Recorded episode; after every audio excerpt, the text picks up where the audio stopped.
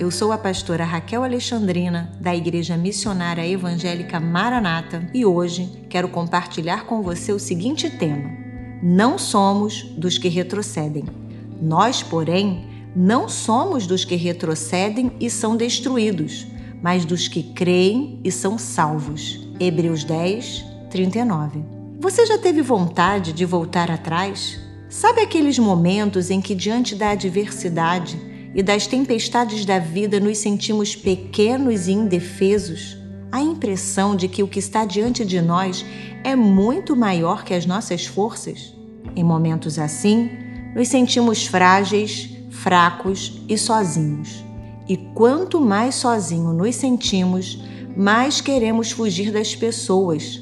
A tendência ao isolamento se abate sobre nós. No reino animal, quando observamos os grandes bandos de animais, percebemos que aqueles mais fracos e cansados que ficam para trás são os que ficam mais vulneráveis ao ataque do predador, cuja estratégia é retirar sua presa do bando, colocando-a em indefesa, para então atacá-la impiedosamente.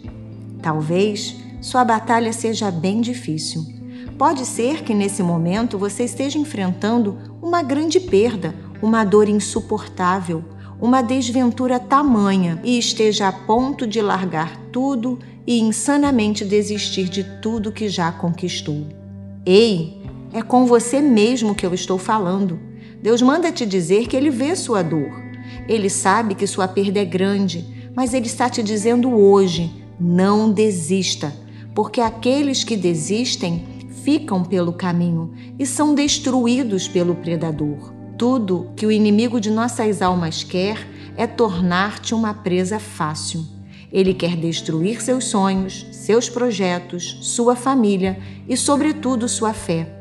Mas a palavra de Deus nos diz, através do apóstolo Paulo, na segunda carta a Timóteo, capítulo 13, verso 16, que Deus não nos deu espírito de covardia, mas de poder, de amor e de equilíbrio.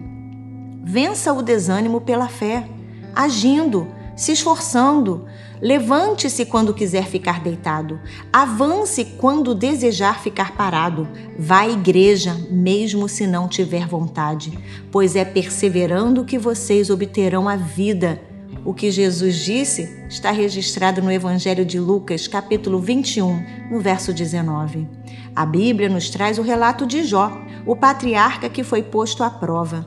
Tudo dele foi retirado: filhos, bens materiais, saúde, mas ele não desistiu de buscar resposta para sua dor, e mesmo quando foi estimulado a desistir pela boca da sua mulher, ele não recuou.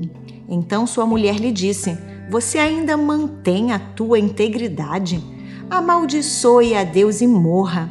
Ele respondeu: Você fala como uma insensata.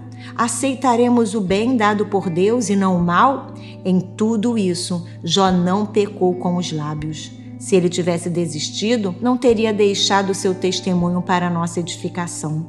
Não conhecemos o futuro. O infortúnio de hoje não vai durar para sempre. Por isso, coragem, não desista, não retroceda, avance. Vamos orar? Senhor Jesus, eu rogo a Ti pela vida de cada pessoa que nos ouve através desse áudio. Pode ser que ele esteja querendo e esteja pronto para desistir da vida. Pode ser que a má notícia tenha chegado e, em desespero, ele quer livrar-se dessa dor, dando cabo de sua própria vida. Rogo a Ti, Senhor, para que essa pessoa não desista e enfrente com a Sua ajuda essa situação. E, em nome de Jesus, vença para ser testemunha do Teu poder. Em nome de Jesus eu oro. Amém.